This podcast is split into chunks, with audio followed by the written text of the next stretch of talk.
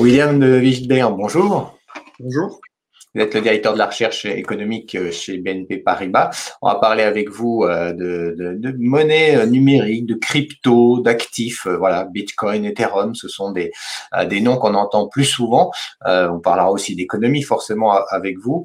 vous avez voulu, vous, peut-être prendre un peu le temps avec ces crypto-actifs, ces crypto-monnaies. Euh, comment vous les regardez aujourd'hui? Puisqu'il y a eu un, réel engouement, on l'a vu sur les cours, euh, mais on l'a vu aussi dans le marché de l'art, par exemple. Oui, effectivement, il y a un vrai engouement qui, a retenu mon attention, qui à l'attention de beaucoup d'observateurs. Euh, disons que ça m'intéresse, cette dynamique euh, ayant été frappée par euh, la très forte hausse, mais aussi la très grande volatilité euh, de ces crypto-monnaies, et puis également leur utilisation euh, qui se répand. vous avez fait référence au, marché de l'art, mais également des instruments financiers qui sont maintenant offerts et qui permettent en fait de l'utiliser et qui en quelque sorte rend le produit, l'instrument encore plus populaire. Mhm. Alors c'est vrai, c'est vrai qu'on a eu à la fois des commentaires disant bah finalement c'est normal, euh, c'est euh, un peu comme l'or, euh, ou d'autres ont dit bah c'est une monnaie comme une autre. Donc il y a, on a pu voir pas mal de choses mettant en avant finalement dans des marchés peut-être volatiles d'aller ou quand pour prendre l'exemple du plan Biden qui est tout à fait récent, au moment de l'annonce du plan Biden, voir le Bitcoin flamber. Oui, effectivement, parce qu'il y a, il y a pas mal d'observateurs qui estiment que euh, certains gens vont utiliser chèques euh, pour euh, pour investir, euh, investir en Bitcoin ou en autre chose, euh, parce qu'en fait, ils n'en ont pas vraiment besoin pour arrondir les fins de mois. je pense que dans l'analyse de, des crypto-monnaies, il y a quand même lieu de, de, de s'interroger sur mais quelle est l'utilité comme moyen d'échange? Parce que je dois dire qu'on n'a pas vraiment besoin euh, d'une autre monnaie euh, par rapport à ce que nous avons déjà, disons les monnaies classiques. Euh, et donc, quand on fait cette analyse, on arrive quand même à la question de, euh, mais en fait, si c'est pour préserver son pouvoir d'achat, parce qu'on a vu une certaine corrélation entre la dynamique de Bitcoin et les anticipations inflationnistes dans les marchés financiers, la force est de constater que la volatilité est telle que euh, pour préserver le pouvoir d'achat, soit il va fortement augmenter, soit il va fortement chuter.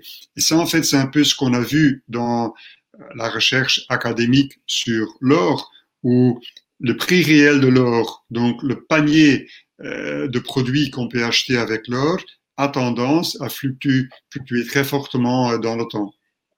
Mhm. Il y a effectivement cette question de, euh, bah, de, validité ou de, valeur du, Bitcoin. Euh, est-ce que c'est une unité de compte comme les monnaies? C'est-à-dire qu'effectivement, on compare aujourd'hui. Est-ce qu'on peut considérer que ça peut être une unité de compte? Est-ce que comment on le situe justement quand on déroule un petit peu la pelote Est-ce qu'on peut la comparer à d'autres actifs?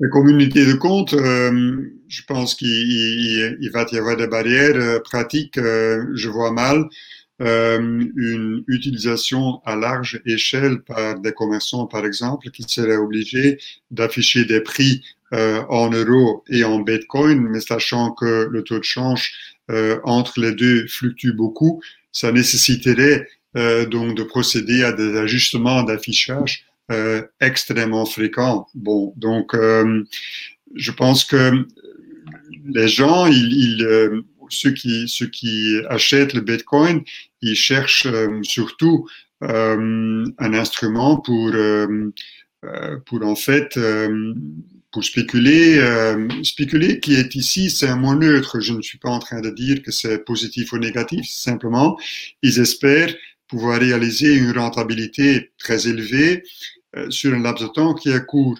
Et, bien évidemment, quand la tendance est fortement haussière, euh, comme on a vu ces derniers temps, ça attire plus d'investisseurs dans ce marché et ça ne fait que renforcer la dynamique. Le problème qu'il y a, c'est que, mais quelle est la, la vraie, la valeur intrinsèque de ce qu'on achète? Et c'est là qu'on n'a pas la réponse. Euh, euh, ce n'est pas qu'une action, on peut dire, voilà, il y a les dividendes futurs qu'on veut actualiser, ou une obligation, pareil. Ici, euh, mais il n'y a pas de flux. Donc, quelque part, ce que je suis prêt, je serais prêt à payer pour un Bitcoin aujourd'hui est fonction de mon espoir de pouvoir vendre à une date ultérieure à un prix encore plus élevé.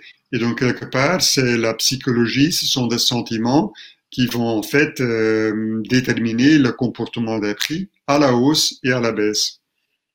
Alors, c'est vrai que quand on regarde les courbes hein, de ces monnaies, euh, on a celle du Bitcoin ou l'Ethereum qui sont les plus connues, euh, ces courbes sont impressionnantes, on va dire, jusque 2020, voilà, c'était presque tranquille, un parcours tranquille. On avait de temps en temps des, je dirais, des pics, mais là, on a eu cette envolée. Est-ce que c'est pas lié finalement au sujet que vous, connaissez bien, les, les, QE à répétition, finalement, ce maintien de, de euh, avec beaucoup d'argent et que finalement, un certain nombre d'investisseurs, puisque là on parle aussi désormais d'investisseurs institutionnels, ont pu aller chercher finalement, euh, bah, ils, avaient, ils étaient allés sur les actions, ils avaient pris du risque sur les actions, et ils sont en train de prendre un autre risque avec Bitcoin, Ethereum ou d'autres cryptos. Disons que euh, indirectement, on peut faire un lien avec la politique des banques centrales, politique extrêmement accommodante. Euh, on l'a vu par exemple avec l'or aussi. Lorsque les taux d'intérêt réels aux États-Unis, je dis le rendement nominal moins l'inflation, euh, lorsque ces taux d'intérêt réels étaient très négatifs, euh, ça a clairement donné un nouvel élan à l'or. Euh, ce qu'on a pu constater depuis quelques mois, c'est que l'or il a plutôt baissé contre le dollar parce que les taux réels euh, américains sont devenus moins négatifs suite à la hausse des rendements nominaux. Euh, en revanche, on n'a pas vu cette euh, dynamique du côté Bitcoin qui a continué à se renchérir.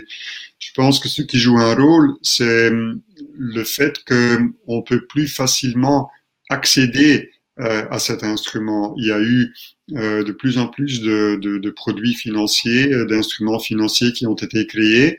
Euh, il y a des dérivés qui existent maintenant, il y a des, euh, des ETF qui existent. Et donc, quand on facilite l'accès à quelque chose, le produit, on a, on a l'impression que le produit devient plus liquide, qu'on pourra entrer et sortir beaucoup plus facilement, et donc ça attire des investisseurs. Je pense qu'un point qui peut jouer du côté certains investisseurs institutionnels, c'est qu'ils commencent à calculer quelle est la, la corrélation euh, entre le Bitcoin et d'autres instruments ou d'autres classes d'actifs. Euh, alors, Bitcoin, c'est un instrument, je ne considère pas comme une classe d'actifs, mais donc, euh, lorsque ces investisseurs constatent une corrélation relativement faible avec d'autres classes d'actifs, quelque part, ça peut les inviter à également prendre position. Mais là, je mettrais quand même très, très, très fortement en garde contre une approche un peu simpliste qui serait d'uniquement regarder les corrélations parce que l'intérêt d'ajouter un instrument dans un portefeuille diversifié, c'est bien évidemment de regarder quel est l'impact, comment ça peut affecter le risque du portefeuille euh, par le biais d'une corrélation qui peut être faible. Donc, je diversifie davantage. Mais en même temps, si l'instrument est très volatile et si il est impossible de déterminer la valeur intrinsèque, euh, on, ajoute, quand même beaucoup de risques aussi. Et donc, c'est là vraiment euh, un point qui, qui, en fait m'interpelle où je me dis mais, mais comment se fait-il qu'on va ajouter une position dans un portefeuille un peu traitant l'instrument comme s'il s'agissait d'une d'une catégorie de, de, de placement classique alors elle n'est pas du tout classique.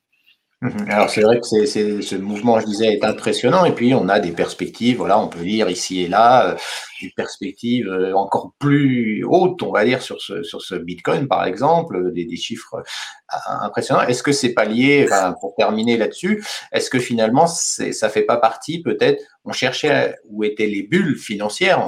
Certains disaient, bah, c'est sur les actions, certains sur l'immobilier, sur tel ou tel, à tel ou tel endroit. C'est toujours difficile de détecter les bulles, même si on en parle de plus en plus. Est-ce que finalement, c'est pas c'est pas là que ça se passe ou euh, comment vous voyez les choses Mais c'est là qu'on a un lien. Euh, bon, effectivement, quand, quand, il est impossible de déterminer, de déterminer la valeur intrinsèque, euh, on va beaucoup plus vite se trouver dans un environnement de bulle.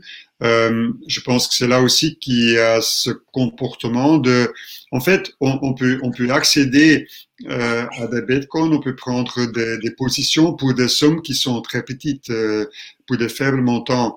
Et euh, c'est un peu comme si on achetait une, valeur individuelle ou encore une, une option call euh, pour un faible montant. Et on peut réaliser, euh, si on a de la chance, le timing a été bon, une rentabilité en pourcent très importante. Et donc, ce qu'on constate, c'est qu'avec Bitcoin, parce que la dynamique a été tellement exponentielle que ceux qui ont ceux qui ont bien misé, ils ont effectivement réaliser une performance spectaculaire euh, dont ils partagent la prouesse euh, sur les réseaux sociaux, qui en tirent encore euh, davantage d'acheteurs. donc au final, qu'est-ce qu'on constate? Il y a quand même, et je pense que ça c'est lié aux taux d'intérêt réels qui sont négatifs, on constate quand même une, une, recherche, un engouement pour euh, pour des choses qui, qui ça bouge, ça bouge vite, etc. On l'a vu euh, plutôt dans l'année avec euh, certaines petites valeurs américaines, euh, la saga de GameStop par exemple.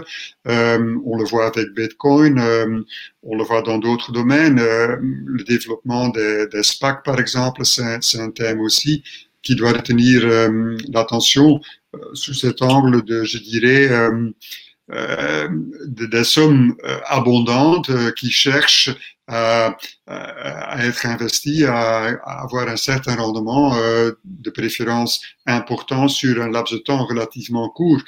Et on peut dire que lorsqu'on sera dans un environnement de normalisation de la politique monétaire, alors là, l'environnement, il va inévitablement changer parce que euh, on va constater que, que, quelque part, euh, lorsque la politique euh, se normalise, on commence à parler de, on commencera à parler de remontée des taux d'intérêt, des taux officiels. oui, ça change la donne.